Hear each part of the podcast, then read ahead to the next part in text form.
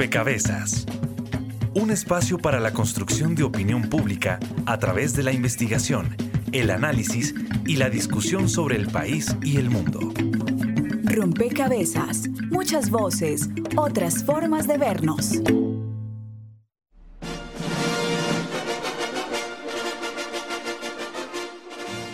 Este año el cine nacional obtuvo su más importante reconocimiento internacional en su historia. El cine colombiano pasa por su mejor momento. En 1987 llega el cine al país. En 1922 aparece el primer largometraje de ficción llamado La María.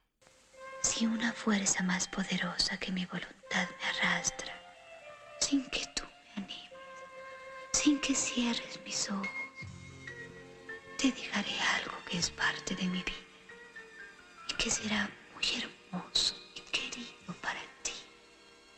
Durante la última década del siglo XX se realizó la estrategia del caracol. Vamos a levantar un techo todos y lo vamos a hacer ahora mismo, pero no porque la ley lo diga, sino porque lo necesitamos, perro. Última vez que se lo digo, no me vuelva a decir perro. Muy bien, y este es el año de la película Soñar no cuesta nada. No solo fue escogida en la preselección de los premios Oscar. No, este domingo 8 de octubre será el estreno mundial en la ciudad de Los Ángeles. La expectativa es muy grande por su llegada a la meca del cine. El abrazo de la serpiente, además de ganar el premio en la quincena de realizadores de Cannes, logró un lugar entre las nueve películas extranjeras preseleccionadas a los Oscar.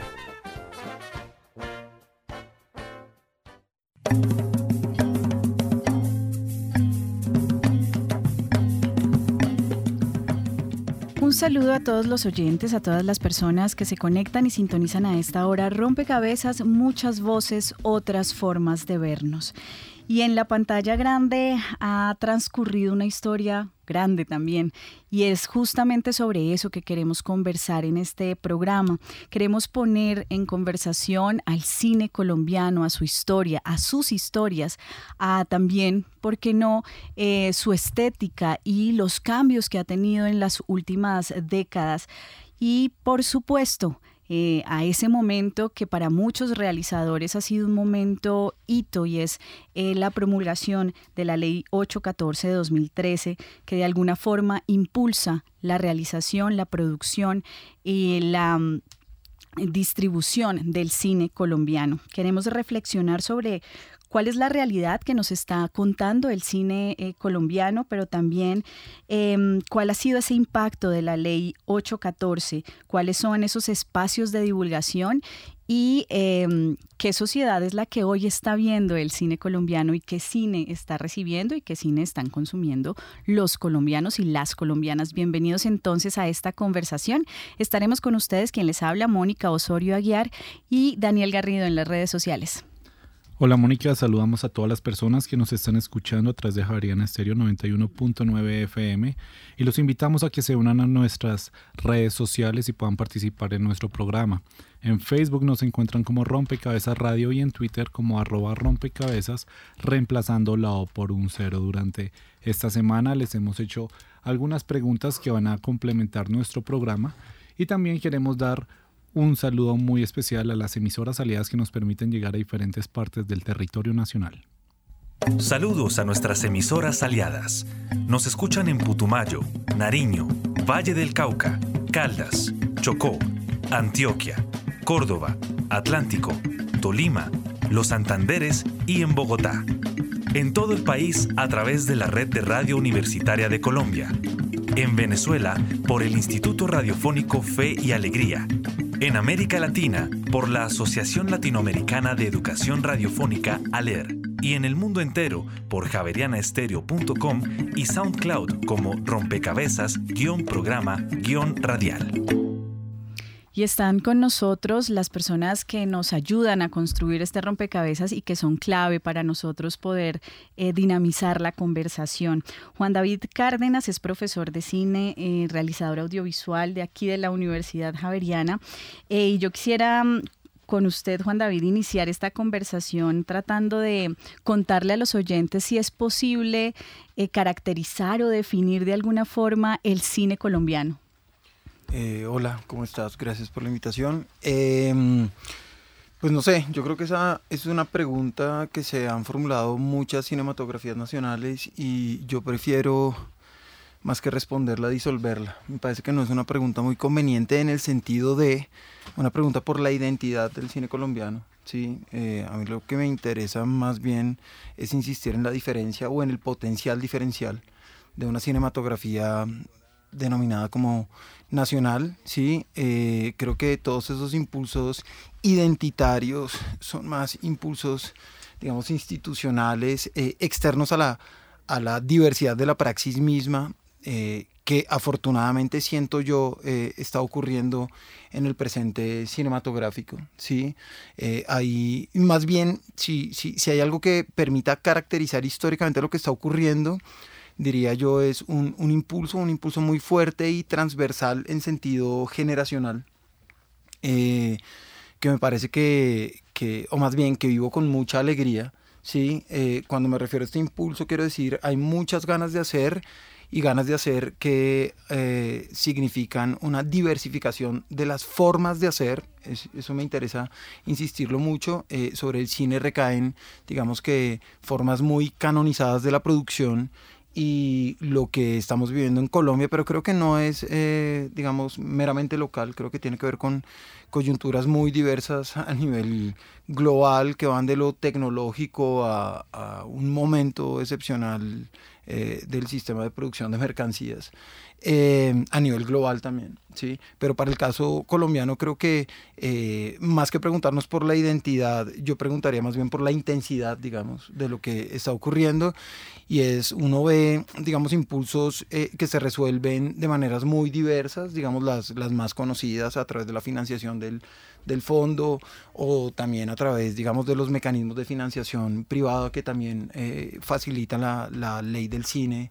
Eh, de hace ya casi dos décadas. Bien, ya entraremos a hablar en detalle de esa intensidad, como usted la denomina, pero bueno, nos deja al menos unos elementos para entender el cine colombiano y es entenderlo justamente desde su diversidad y sobre esa, lo que usted ha llamado el impulso transversal generacional, esa, esas ganas de hacer cine de las nuevas generaciones, tratando de interpretar sus palabras. Está con nosotros em, Andrea Afanador.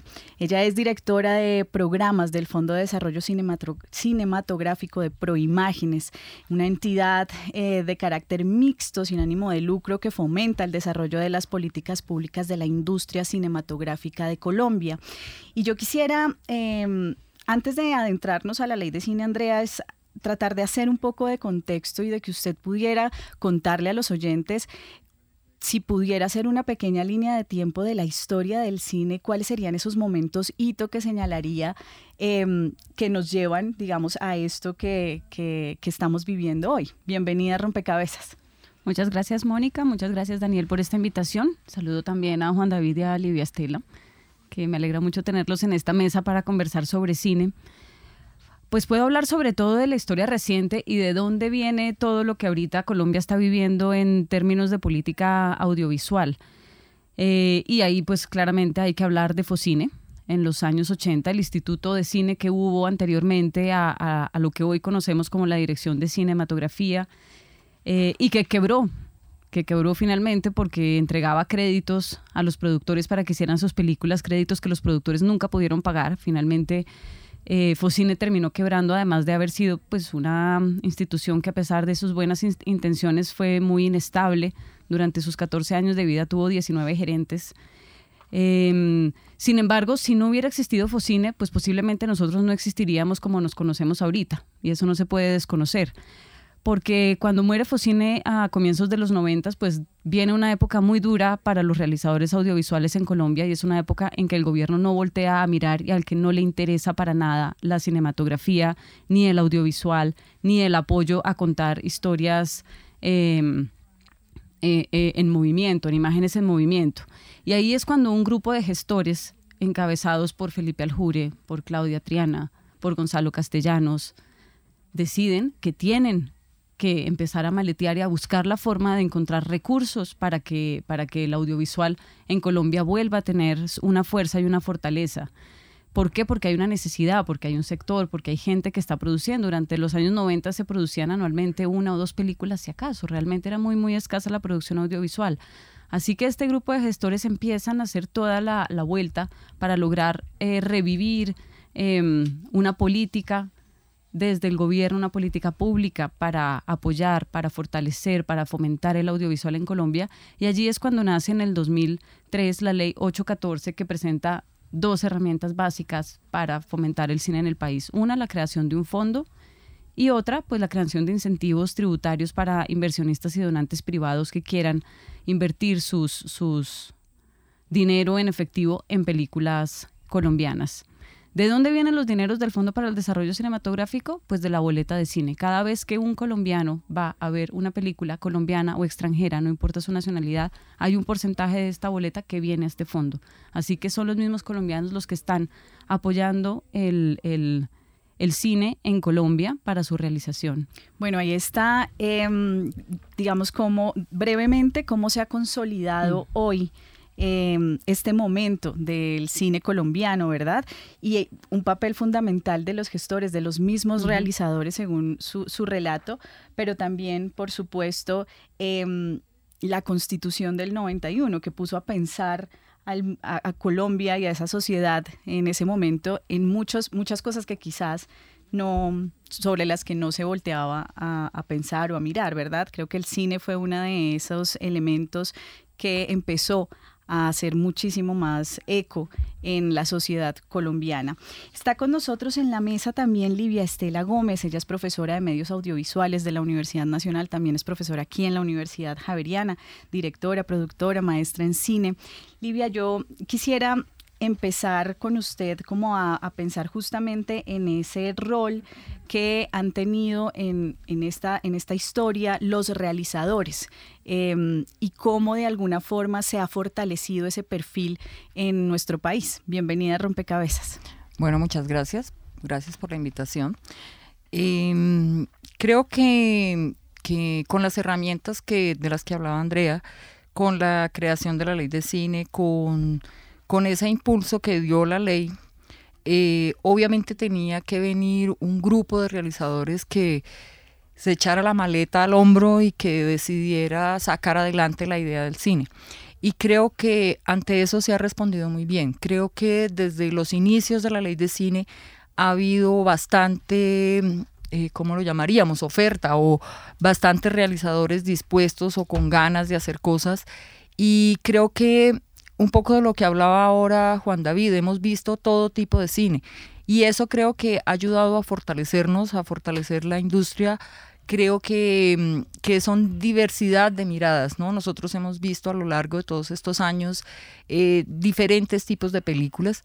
Se dice que nosotros solo hacemos drama, pero si uno hace si uno hace un poquito de historia y de reflexión, hemos visto thriller, hemos visto hasta western, hemos visto acción, hemos visto comedia, hemos visto cualquier cantidad de manifestaciones. Creo que, que ante el llamado de esa posibilidad de hacer cine hemos respondido bastante bien y creo que con los años cada día hay más realizadores, hay más ganas de hacer. Eh, las escuelas de cine que cada vez son más están llenas de chicos con muchísimas ganas de hacer cosas y de hacer cosas, obviamente con el tiempo no solamente los chicos tienen ganas de hacer largometrajes de ficción, el documental se ha fortalecido muchísimo, se han fortalecido otro tipo de ventanas, otras maneras de mirar, otras maneras de construir el discurso creo que hemos llevado un buen camino y creo que nos espera un muy buen futuro. Bueno, a Rompecabezas se suman otras voces y son las voces también de realizadores que hacen su propia reflexión sobre el impacto que ha tenido la ley de cine en su quehacer. El cine colombiano, como cualquier cine nacional, es un proceso histórico con una evolución industrial y artística. En Rompecabezas queremos conocer la visión del cine colombiano a través de quienes lo hacen posible sus realizadores. Andrés Molano, profesor de cine y televisión y realizador de grandes cortometrajes como Desayuno con Tiffany, el cual fue seleccionado en Cannes, Guadalajara y Chicago, entre otros festivales, nos cuenta. La ley de cine no, no fue diseñada para el cine regional, pero la ley del cine es una ley que sirve nacionalmente que sirve para todo el país, la ley del cine lo que ha posibilitado es que las empresas puedan aportar económicamente a proyectos cinematográficos y al aportar tienen unos descuentos eh, frente a la DIAN con respecto a los impuestos. Digamos que a nivel regional hay unos movimientos muy interesantes en Santander, en el Valle del Cauca, que están haciendo cosas muy interesantes y que me parece que muchas veces los hacen con las uñas, no necesariamente por la ley del cine, precisamente pues porque eh, ese procedimiento es un tanto difícil para los nuevos realizadores, pero una vez uno ya tiene, digamos, un camino abonado en la parte de la ley del cine, es una muy buena manera de conseguir recursos para sacar adelante un proyecto cinematográfico. A través de un proyecto de ley nace Proimágenes Colombia y con esto vuelve a haber una institucionalidad detrás de facilitar la producción cinematográfica y darle otra vez un respaldo a que los colombianos puedan verse y encontrarse en la producción nacional. Así lo revela Claudia Triana, directora de Proimágenes Colombia. Cine colombiano un espacio para vernos. Informaron para Rompecabezas Juan David León y Jenny Castellanos. Bien, pues ahí está. Efectivamente, el impacto es positivo en términos de realización, también en términos, digamos, de impuestos, de carga impositiva para, para las em, eh, distribuidoras, pero vale la pena profundizar un poco sobre qué ha pasado, porque hay varias críticas, si uno se pone a leer artículos de análisis, hay varias críticas sobre la ley de cine, eh, sobre por ejemplo, a que eh, entrar un nuevo realizador, realizador, digamos, conocer cómo es el proceso de la ley o cómo puede acceder a esos fondos, pues a veces no es tan fácil, pues aprovechemos este espacio también para dar a conocer esos procesos, Andrea. La convocatoria del Fondo para el Desarrollo Cinematográfico es un concurso anual eh, que lanza su primer paquete de, modalidades en enero 2 de todos los años. ahí ustedes van a encontrar todas las modalidades que tienen que ver con promoción de largometrajes y participación en eventos internacionales, así como distribución. Y luego en marzo, hacia mediados de marzo, se lanza todo el portafolio de modalidades que tiene que ver con la producción audiovisual para documental, para animación, para ficción. Em, en total, esta convocatoria del FDC tiene 26 modalidades distintas porque el Consejo Nacional de Cine ha pretendido apoyar la producción audiovisual en todas sus etapas, desde la escritura hasta la promoción, a los largometrajes y a los cortometrajes por igual. Y, y pues tiene dos cierres durante el año que es uno la primera semana de mayo y otro la primera semana de junio. Toda la información siempre la tenemos publicada en www.convocatoriafdc.com. Allí se encuentra todo publicado y además allí es la plataforma en donde ustedes, los interesados en participar de esta convocatoria, allí se pueden postular los proyectos. Toda la postulación es a través de una plataforma en línea. Y y pues realmente los resultados de la convocatoria pues son bastante positivos para nosotros, tanto en términos de participación como en términos de las películas que se, que se, que se han premiado en este fondo, por no mencionar también las películas que no se han premiado en este fondo y que también llegan a salas de cine y que también logran producirse. Eso habla de la buena salud que tiene el, audiovisual en Colombia. Es un ecosistema que goza de buena salud donde no solo se está nutriendo de este fondo, porque no pretendemos ni queremos que sea la única fuente de financiación para el audiovisual, sino que sea eh, un impulso, un capital semilla para los productores. Eh, entonces es muy importante para nosotros ver por ejemplo, que el año pasado se estrenaron 36 películas, de las cuales únicamente 15 fueron premio del FDC. El resto son películas que se hacen con otros recursos con la otra herramienta de la ley de cine sí y con otros recursos de otras partes también y eso es maravilloso porque eso habla de la buena salud que tiene nuestro cine que no está dependiendo completamente de este fondo y de la buena gestión de los productores porque además eh, como lo decía Livia hace un momento esta ley es un poco colaborativa. Nosotros tenemos un recurso sí y una administración, pero necesitamos de todos los productores, de su creatividad y de su responsabilidad y compromiso para que esta ley sea lo exitosa que, ha sido hasta el momento. Juan David, en ese sentido, digamos, Andrea nos, nos dice, hay, hay un, buen estado de salud, ¿cierto? Hay un ecosistema favorable. Eh, y usted hablaba al principio, no hablemos de identidad, hablemos y, hablemos mejor de intensidad. Cuando habla de intensidad, ¿usted a qué se refiere? ¿A ese volumen de personas que están eh, queriendo hacer cine o se refiere a las narrativas, a las historias em, que tienen mayor intensidad? Eh, yo creo que no es digamos, exclusivamente un asunto de volumen, aunque a veces se manifiesta en términos de, volumen, ¿sí? Pero me parece que priorizar, eh, digamos, el discurso del volumen, tanto a nivel de cantidad como a nivel de reconocimientos, puede recaer en una versión bastante oficialista, institucional de lo cinematográfico, ¿sí? Eh, yo prefiero pensar esa intensidad en términos de, diversidad, ¿sí? Eh, de diversidad expresiva a nivel narrativo, pero también no narrativo, porque hay una cinematografía, digamos, minoritaria, pero muy interesante, alguna muy interesante, que incluso eh, se esfuerza por, prescindir o llegar al límite de lo narrativo, ¿sí? Eh, pero también convive con cinematografías muy deudoras de cánones muy televisivos, ¿sí? Eh, es decir, creo que esta diversidad expresiva convive también con algo que señalaba ahorita Livia y que creo que ella misma lo experimentó en primera persona con su última película aún no estrenada y es eso significa también la multiplicación de las formas de producción que me parece algo muy importante eh, que en las escuelas no se tiene tanto en cuenta y que a veces incluso asusta eh, y es que así como, digamos, hay formas o formatos de producción cinematográficos muy conocidos, creo que hoy día en, muchos escenarios, no solo en el colombiano, eh, están apareciendo formas de producción completamente, digamos, alternativas. Y volviendo con tu pregunta, ese es tal vez el sentido que más me interesa a mí de, la intensidad, ¿sí? Y es que hay un pocotón de gente probando Experimentando. De, tal forma que hace que el término cine empiece a quedarse corto. Sí, y, también lo celebro.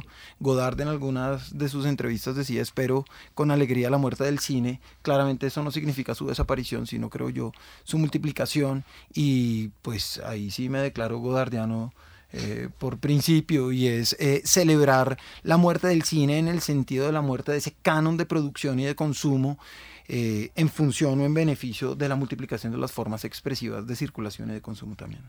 Durante esta semana le preguntamos a nuestros usuarios, ¿cree usted que las historias del cine colombiano reflejan la identidad del país? Sí, 70%, no 30%. En ese sentido me gustaría preguntarle a Livia a propósito de lo que ya nos estaba hablando Juan David, si es que se puede hablar de una identidad colombiana que esté presente en estas diversas manifestaciones de cine que se están haciendo hoy en día. Sí, bueno, si nos preguntáramos eso, habría que preguntarnos primero a qué es a lo que llamamos identidad del colombiano, porque muchas veces pensamos que mm, hay como una idea del cliché del colombiano. El colombiano somos muchas voces, muchas formas, muchas historias de vida.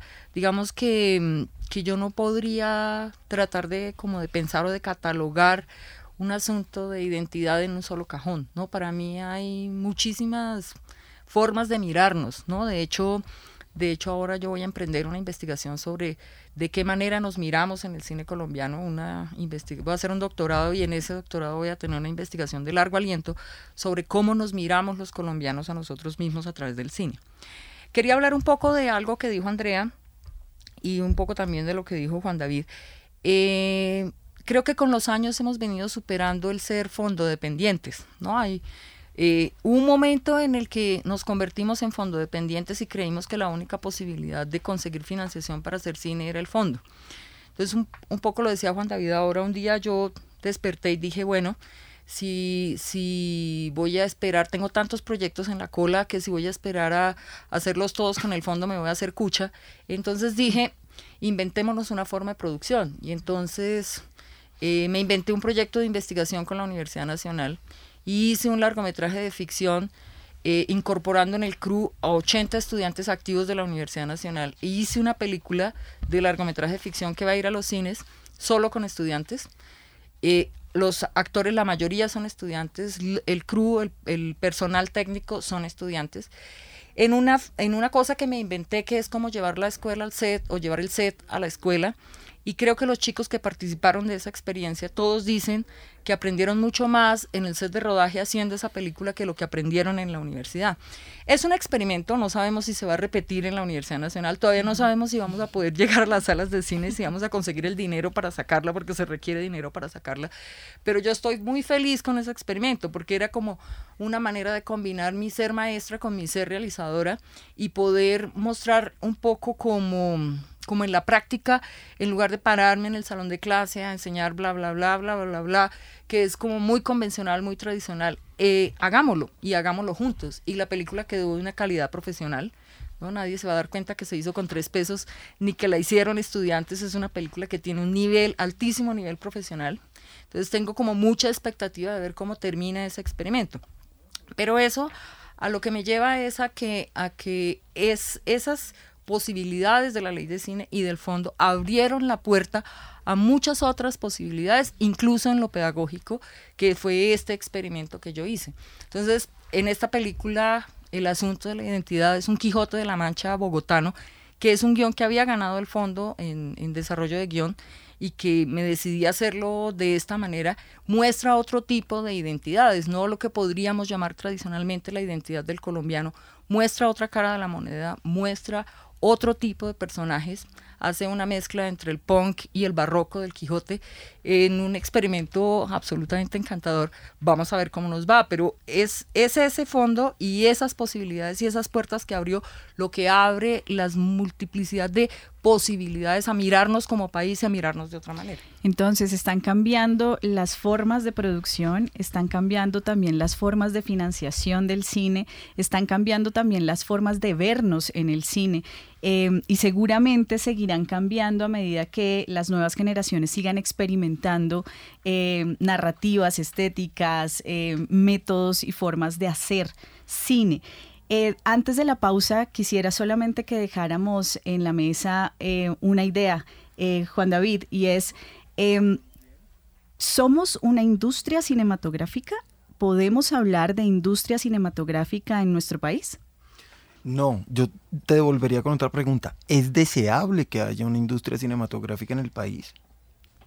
Esa es una pregunta que dejamos abierta la pregunta. mi cabeza por mucho Perfecto, dejamos abierta la pregunta para la segunda parte de Rompecabezas. Están escuchando Javeriana Estéreo, sin fronteras.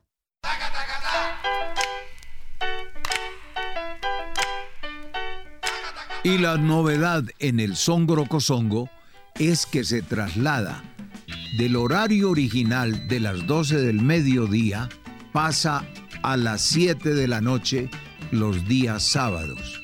Porque si la noche se espera todo el día, espera tú también, decía el compositor mexicano Álvaro Carrillo. Y entonces, lo que viene, lo que va, chacata y prácata, bacata.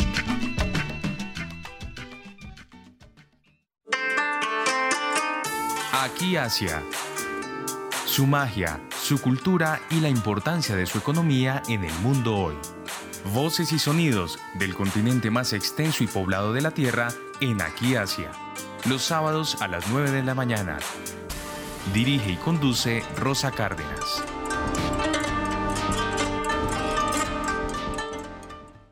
Están escuchando Javeriana Estéreo, sin fronteras. Estamos en Rompecabezas hablando sobre el cine colombiano, sobre la ley de cine, sobre el rol protagónico de los realizadores en esta, en, la ley de cine que de alguna manera le dio músculo a la cinematografía colombiana. Y cerrábamos el primer segmento con una pregunta que dejaba Juan David en la mesa, y es si es deseable que la cinematografía colombiana, colombiana sea una industria. Y creo que por ahí podríamos arrancar. ¿Usted eh, qué cree?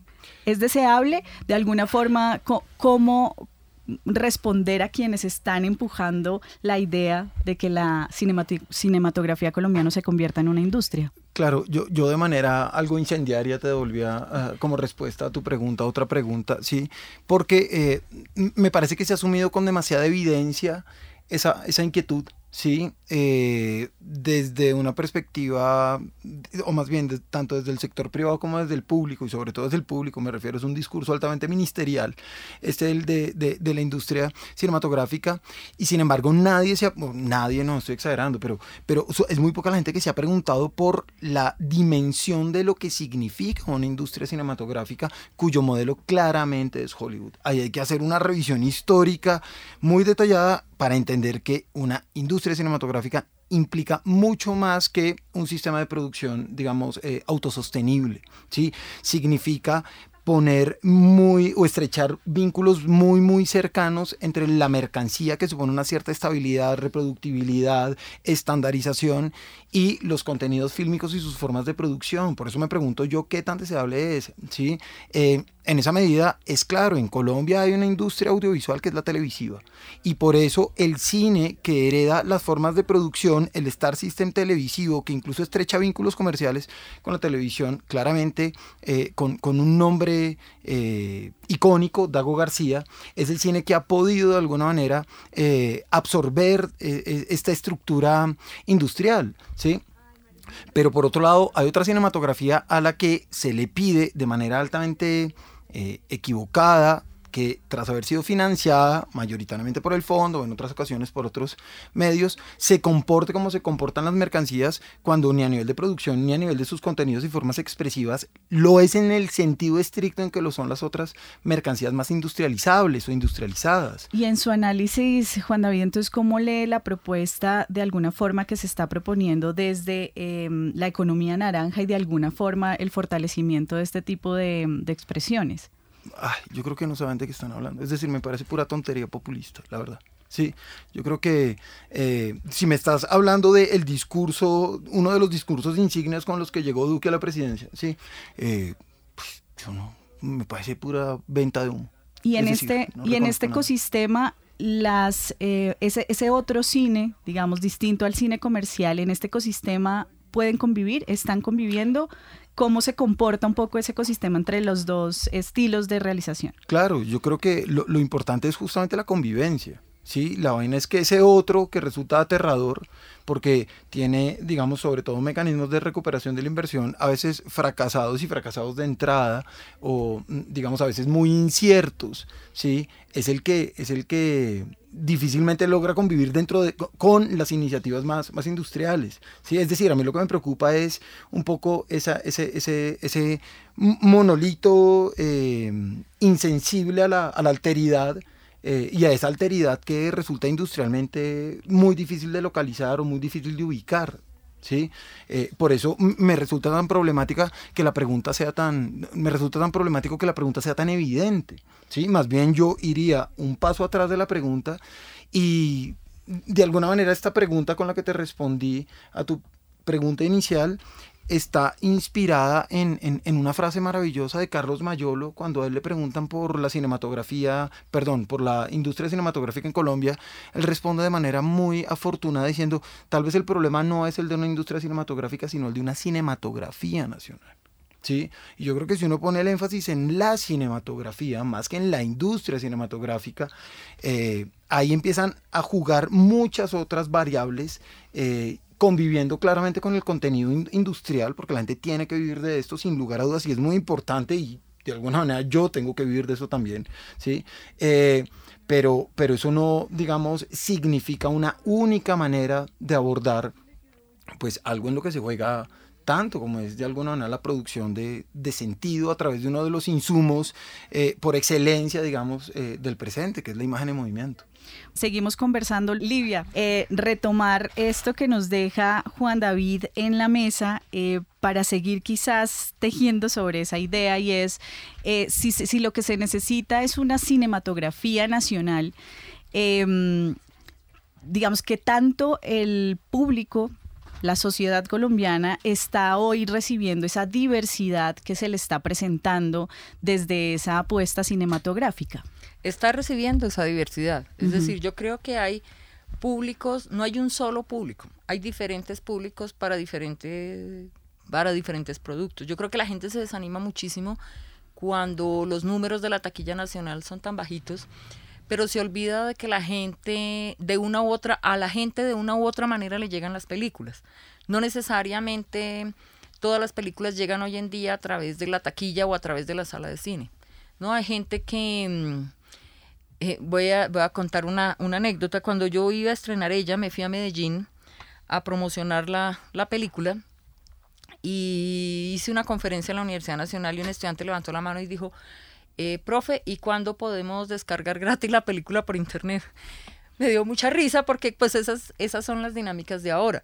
Yo creo que ha visto mi película ella mucha más gente a través de otros mecanismos, a través de Retina Latina o a través de el link que durante un tiempo estuvimos eh, replicando de manera gratuita que en las salas de cine. Y me parece que eso responde a otro tipo de dinámicas, no necesariamente yo creo que el cine de entretenimiento sigue atrayendo al público a las salas.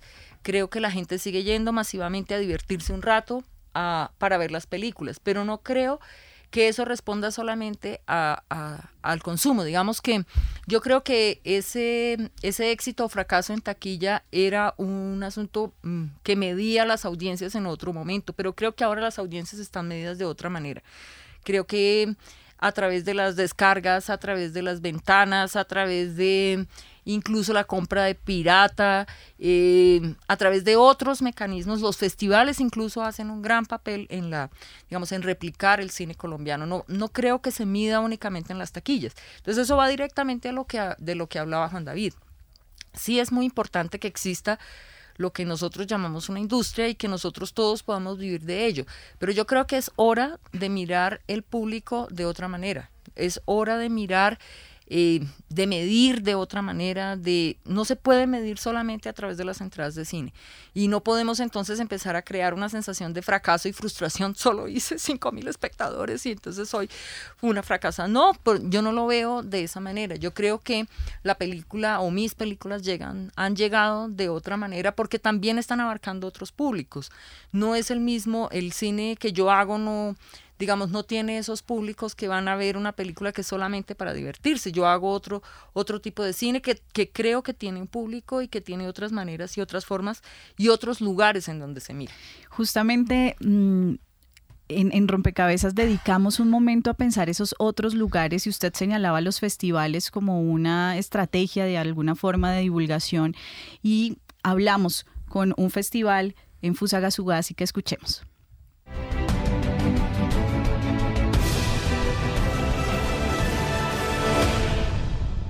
En Colombia se realizan diversos festivales de cine. Uno de ellos es el Festival Internacional de Cine de Cartagena de Indias, o FIXI, el cual es un espacio cultural cinematográfico que se lleva a cabo desde el año 1959. El festival promueve la diversidad cultural al propiciar y realizar la exhibición de obras de los países iberoamericanos y caribeños. Además, promueve la más amplia recepción y discusión de las obras, historias, tendencias y realizaciones de los cines nacionales. En el festival se exhiben alrededor de 140 películas, algunas de las cuales tienen su estreno mundial durante el evento. Cada película participante constituye un genuino mensaje de identidad, presentado a través de un relato cinematográfico.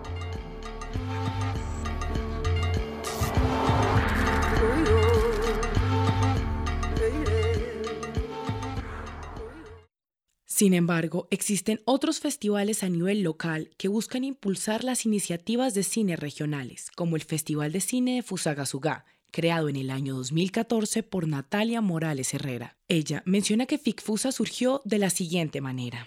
Estudié cine aquí en Buenos Aires, Argentina, en la Escuela Nacional de Experimentación y Realización Cinematográfica. Volvimos a Fusagasugá en el año 2014 con la intención de generar algún tipo de propuesta audiovisual en la región del Sumapaz que hasta ese momento no había. Entonces vimos la necesidad de generar una plataforma para destacar los talentos de la región del Sumapaz y la mejor manera fue organizar o mejor estructurar el Festival Internacional de Cine de Fusagasugá. En el año 2014 se creó la Fundación Rodrigo Morales Herrera para las Artes, entidad sin ánimo de lucro que funciona como plataforma legal para llevar a cabo el festival.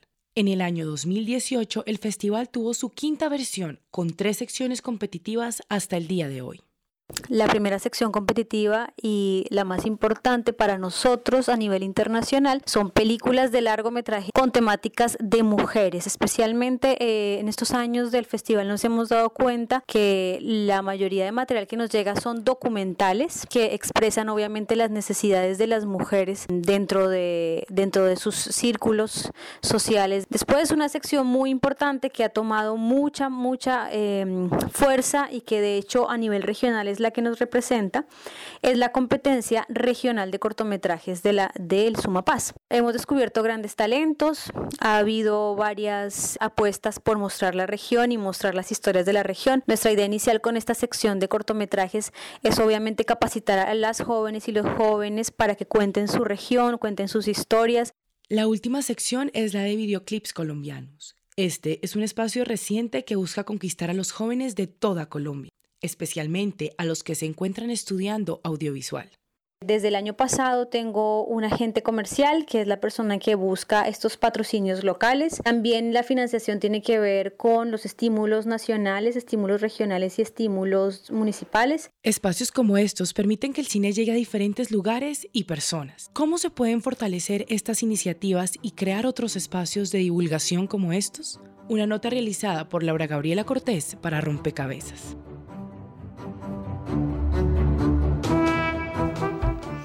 Andrea, la ley de cine tiene además de, mm, digamos, fondos para financiar la producción, algunas estrategias eh, destinadas o pensadas para la divulgación. ¿Cómo sería eso para complementar un poco este diálogo que estamos haciendo sobre la divulgación?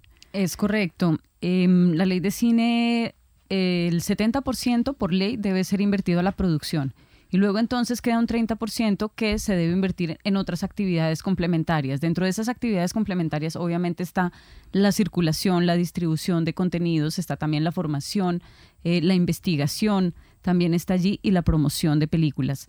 Entonces, en ese sentido, el Consejo Nacional de Cine, eh, a través de la convocatoria misma, ha, ha dispuesto de, estímulos específicos para el apoyo a festivales de cine, ya que estábamos hablando de, festivales. Eh, entonces ha dispuesto estímulos para apoyar festivales de cine en Colombia. Cabe resaltar que Colombia tiene registrado ante el Ministerio de Cultura más de 80 festivales en el territorio nacional, que obviamente son festivales de gestores de su región que tienen esa intención de traer audiovisual a su región y quieren mostrarlo y pues tienen que salir a golpear puertas, ¿no? Y a conseguir los recursos y a tratar de, de, hacer sus eventos, que no es una cosa menor. Es, un, es, una gestión bastante importante y bastante grande que ellos hacen. Así que el, el Fondo para el Desarrollo también tiene estímulos para festivales de cine eh, que, que, se realicen en el territorio nacional y que obviamente tengan secciones em, donde exhiban cine colombiano. También tenemos una línea de circulación alternativa en donde desde hace ya cinco años entregamos recursos a iniciativas de circulación de contenidos colombianos en, distintos, en distintas plataformas, en distintos formatos. Ahí estamos un poco apostándole a esos otros modos de exhibición de, de películas por fuera de las salas comerciales, de la tradicional sala de cine. Allí se han, se han entregado estímulos a proyectos maravillosos como Cine Escuela, que es esta gran plataforma en línea que está en más de mil eh, bibliotecas públicas de toda Colombia en donde los estudiantes pueden acceder a películas colombianas con unas eh, fichas ¿no? pedagógicas para cada una de ellas. Allí también se han entregado estímulos para el apoyo a iniciativas como, como las de DOCO, que, que quiere mover películas colombianas en distintos espacios eh, en espacios no convencionales, no convencionales fuera de la sala de cine, en espacios públicos, eh, que también integra otras como otras actividades al, al, mundo cinematográfico con el objeto de atraer, sí, a ese otro público que tanto necesita eh, nuestro cine en este momento y para las generaciones venideras. Entonces allí también hay un espacio para aquellos gestores que tienen iniciativas distintas de mover eh, producto nacional en distintos espacios. Allí también hay un dinero para esto. Eh, también tenemos apoyos a la, a la parte de promoción de películas colombianas cuando llegan a las salas de cine. Hay un apoyo que llamamos automático, donde los productores pueden tener un dinero para invertir en su campaña de promoción de película para salas de cine y luego además también recibir un, dinero por cada espectador que entre a, a, su película, obvio pues con unos ciertos topes porque el fondo no es infinito. Y luego también tenemos un apoyo para los distribuidores de películas colombianas, para distribuidores colombianos que distribuyan películas colombianas en el, eh, durante el año. Y esto con el objeto de lograr que los distribuidores se vuelvan un sujeto mucho más activo dentro de toda la cadena de producción cinematográfica.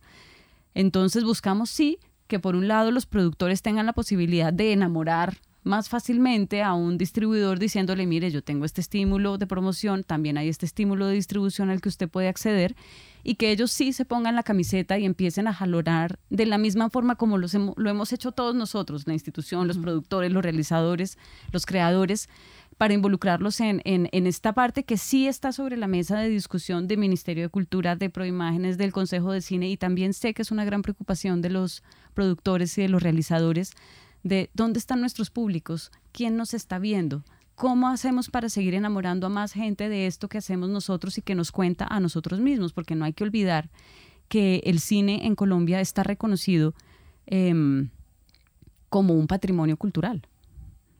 ¿No? Ahorita que hablábamos de la discusión de industria, no hay que olvidar que la cinematografía está reconocida por este gobierno, por el gobierno nacional, como un patrimonio cultural. Entonces, ¿cómo hacemos para que este patrimonio cultural que tenemos se comparta aún más con los colombianos. Y justamente sobre esa mirada de los públicos al cine nos llega de las redes sociales una ficha a este rompecabezas, Daniel. Así es, hablamos de las audiencias y le preguntamos a nuestros usuarios en Twitter, recuerden nuestro usuario arroba rompecabezas reemplazándolo por un cero, para usted el cine colombiano es bueno, 69%, malo, 31%.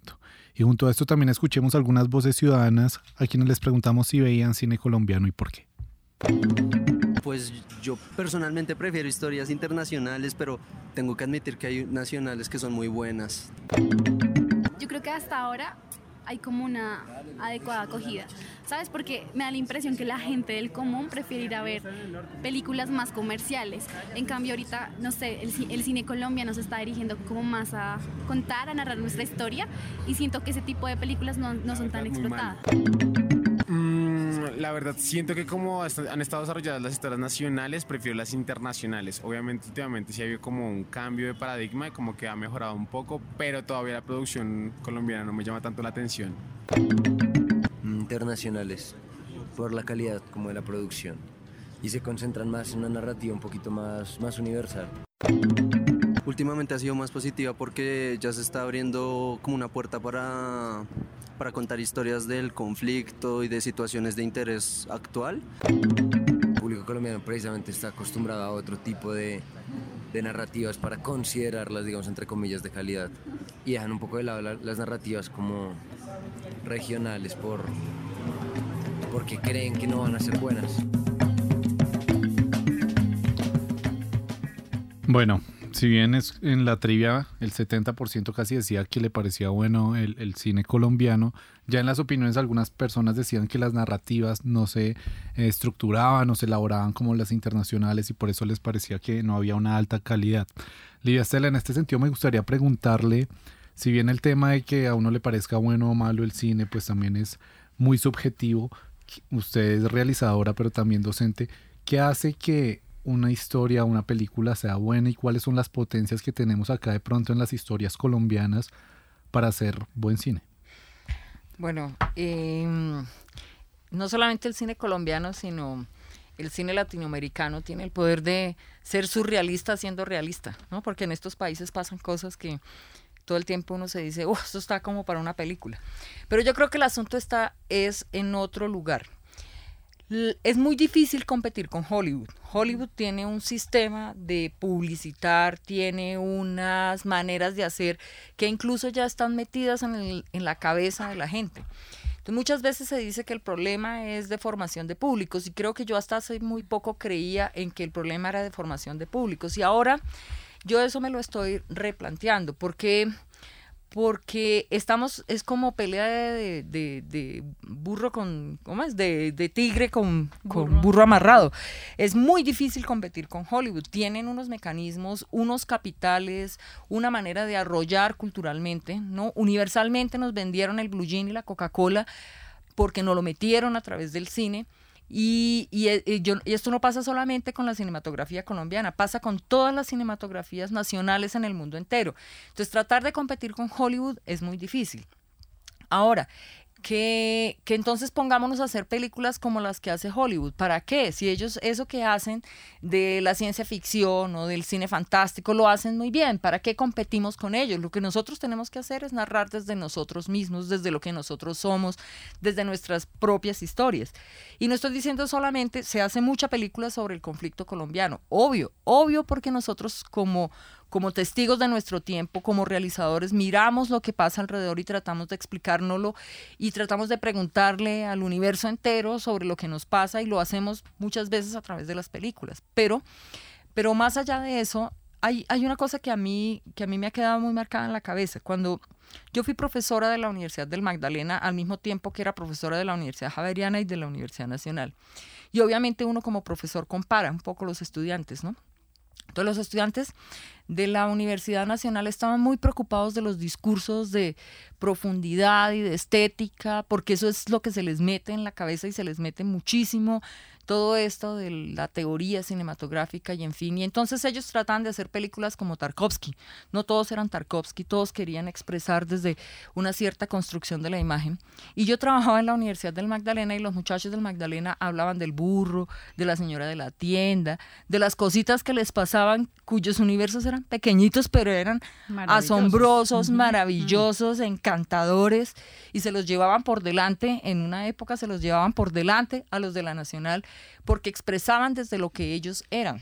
Y a mí eso siempre me ha parecido que es el camino correcto. Desde dónde, dónde estamos parados, en qué lugar del universo estamos parados. Mirémonos, miremoslo desde aquí. No se requiere hacer grandes epopeyas, no se requiere hacer gestas heroicas, no se requiere conquistar castillos y princesas. Se requiere hablar de lo que somos, desde donde estamos y desde, de- desde, nuestros, desde nuestro propio conocimiento de nuestras historias. Y creo que ese es el camino. Ahora que estamos que estamos con una necesidad de competir con Hollywood por los públicos, yo no creo. Yo creo que si seguimos como vamos y que lo hemos hecho muy bien, si seguimos narrándonos como cultura y como nación y si seguimos preservando eso, va a llegar un momento en el que vamos a superar muchísimo de este, digamos, de este atore y, y vamos a dejar de preocuparnos porque los, las películas hollywoodenses hagan un millón de espectadores y nosotros cinco mil. Vamos a dejar de preocuparnos por eso y vamos a encontrar otros lugares, otros públicos y otras maneras de mirarnos. Livia señala una cosa muy importante y es hablar de lo que somos y desde nuestros propios universos. Ustedes reciben año a año en cada convocatoria em, pues una serie de historias que de alguna forma nos podrían estar diciendo pues de- desde dónde estamos hablando o desde dónde están hablando los realizadores eh, y de alguna forma ustedes cuáles son esas historias a las que están dándoles también una apuesta para hacer de esas historias pues el patrimonio cultural de la nación, Andrea. Pues en ese sentido es importante resaltar que la convocatoria no tiene ninguna línea temática. Eh, la temática es completamente libre en todas las modalidades. Em, también es muy importante resaltar que contrario a la sensación que tiene mucha gente de que todos los premios se quedan en Bogotá, que es que todos los que ganan son de Bogotá, la verdad es que la cantidad de premios que se quedan en realizadores que no son de Bogotá es increíble. Lo que pasa es que lo que sí ocurre, y contra eso creo que no podemos hacer nada porque es un problema de país, es que la gente de las regiones se viene para Bogotá. Entonces, en ese sentido, cuando a uno le piden, ¿de dónde vienen los proyectos? No, pues vienen de Bogotá, pero el director es de no sé dónde, el productor es de nada, nada, y la historia resulta que no ocurre en Bogotá, sino ocurre en Websa. Y así hay cantidad de historias. Adicional a eso, desde el 2016 el Consejo de Cine implementó una modalidad que nos gusta muchísimo que se llama eh, realización de cortometrajes relatos regionales. Desde el 2016 se entregan anualmente 25 estímulos a regiones en el país. Que se cuenten desde Exacto. sus ¿Para qué? universos. Para que se cuenten desde sus universos. Eh, este año no es la excepción. Tenemos de nuevo esta maravillosa maravillosa modalidad que además ha dado unos frutos increíbles, además de ir consolidando grupos de producción en las diferentes regiones y que logran hacer sus historias y tratar de, de emprender un camino en el audiovisual. Hemos tenido ya tres de esos relatos regionales este año en festivales tan grandes como Sundance, como Berlín, como Berhausen. Entonces uno dice, ok, no es solo Bogotá, sí hay con qué. Se está cocinando un grupo de nuevos realizadores en regiones que se están contando desde la región, con gente de la región, y que seguramente serán los que harán los largometrajes del futuro y nos emociona profundamente que así sea, porque de eso se trata este fondo, de que cuente al país. Bueno, nos quedan muy pocos minutos y este programa pues busca también eh, aportar en la promoción de esas historias. Usted ha hablado de la suya, de ella, pero ¿qué otras pudieran ustedes referenciar para que los oyentes que están ahí conectados con nosotros pues vayan y busquen en las distintas plataformas, no solo en las salas de cine, pues esas películas colombianas que vale la pena ver, eh, que son recientes? ¿Cuál sería o cuáles serían las suyas, Andrea? Pues honestamente, desde mi punto de vista, yo creo que em, hay que verlo todo, porque realmente desde la comedia, desde el drama, desde el thriller, desde el suspenso, Colombia se narra y se cuenta. Entonces recomiéndenos un par de realizadores para que la gente pueda hacer la búsqueda. ¡Qué compromiso! ¡Qué compromiso! Yo los invito más bien a que se suscriban a Retina Latina, que es una, una OTT eh, donde encuentran muchas de las películas colombianas de largo y de cortometraje de los últimos tiempos, para que aprovechen ese espacio que además es gratuito, para que estén al día en lo que, en lo que, ah, en lo que tiene que ver con el tema audiovisual. Livia Estela. Bueno, Andrea evadió, yo también voy a evadir. Yo los invito, por ejemplo, a que vayan a la Cinemateca Distrital, que estamos estrenando un espacio para el cine, un espacio maravilloso que tiene varias salas, que tiene en estos días programación de cine colombiano y cine latinoamericano, películas que uno dejó pasar, que que me, me, fui a ver el domingo Memorias del Subdesarrollo, yo toda ilusionada con volverla a ver y no conseguí boletas, pero eso me puso feliz porque yo dije, uy, Memorias del Subdesarrollo, no conseguí boletas y esa sala tiene como 700 sillas y yo no conseguí boletas, eso está muy bien, eso significa que la gente está respondiendo, ojalá que no sea solo la moda, ¿no? Porque entonces todo el mundo quiere ir a conocer el edificio, que no sea solo eso, que de verdad se convierta en un espacio al que la gente vaya, que la gente se interese, que está re barato el cine Eso ahí. en Bogotá, pero ¿y qué hacemos con los oyentes que nos escuchan en, otros, en, en, otras en regiones? Medellín tenemos el Colombo Americano, en Barranquilla tenemos la Cinemateca del Caribe y en todo el país tenemos espacios eh, que muestran y que tienen el cine cultural. Tenemos muchísimos festivales, hay que acudir también a la invitación de los festivales. Me parece que es, ese es el camino. Tampoco me atrevería a recomendar porque pues es un compromiso que cuando usted mete a alguien también deja fuera un montón de gente y, y eso es un compromiso muy serio. Bueno, entonces vamos a dejar con esas recomendaciones eh, de más bien estar conectados a la agenda cultural del cine, de la cinematografía colombiana. Muchísimas gracias a Livia Estela Gómez, profesora de medios audiovisuales de la Universidad Nacional y la Universidad Javeriana, a Andrea Afanador, directora del programa del Fondo de Desarrollo Cinematográfico de Proimágenes, y a Juan David Cárdenas, profesor de cine y realizador audiovisual, también profesor de aquí de la Universidad Javeriana, que nos acompañaron a construir este rompecabezas, y a ustedes los oyentes que estuvieron con nosotros hasta este momento. Recuerden que les hablaron Mónica Osorio Aguiar y Daniel Garrido en las redes sociales. Rompecabezas. Una producción del CINEP, Programa por la Paz, la Pontificia Universidad Javeriana y la emisora Javeriana Estéreo 91.9 FM. Rompecabezas. Muchas voces, otras formas de vernos. Los paisajes sonoros de Rompecabezas cuentan con audios tomados de distintas fuentes. Para conocer el origen del material, diríjase a www.cinep.org.co.